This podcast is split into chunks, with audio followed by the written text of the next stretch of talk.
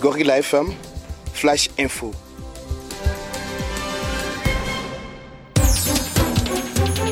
Bonjour mesdames et messieurs, bienvenue pour suivre ces flashs d'information sur Gorilla FM. Le monde célèbre ce 12 août de chaque année la journée mondiale de la jeunesse. Le thème choisi au niveau mondial pour cette journée est l'engagement des jeunes pour une action mondiale au niveau local. Le thème choisi par l'association JSK Jeunesse Solidaire des Cabarets, une association qui encadre les jeunes dans différents domaines et l'engagement des jeunes dans la lutte contre la COVID-19. Le coordonnateur de l'association Jeunesse Solidaire des Cabarets, Pascal Marigani, invite à cette occasion les jeunes à l'engagement dans des activités de développement et de l'entrepreneuriat des soins pour un avenir meilleur. Pascal Marigani a été joint par votre radio. C'était hier 11 août 2020. Et les enseignants du site qui vous dircissent leur mouvement de grève déclenché le lundi 10 août. Date prévue pour la reprise des cours après l'état d'urgence de la COVID-19.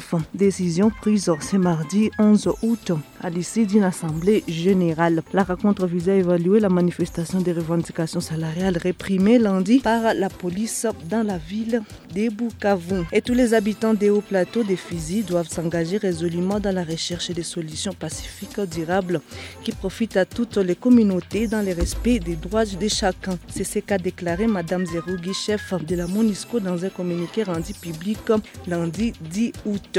Cette déclaration fait suite à l'escalade des violences ces derniers jours dans les territoires de Fizi, Mwenga et Ouvira. En effet, rapporte les communiqués, cette situation inquiète au plus haut point la MONUSCO. Les cycles d'attaques et de représailles qui ont pris de l'ampleur en juillet dernier avaient fait au moins 32 morts parmi la population civile dans la zone, dont 15 dans une attaque contre Kipupu et 4 autres villages dans les territoires de Mwenga. Merci de suivre ces flashs d'information.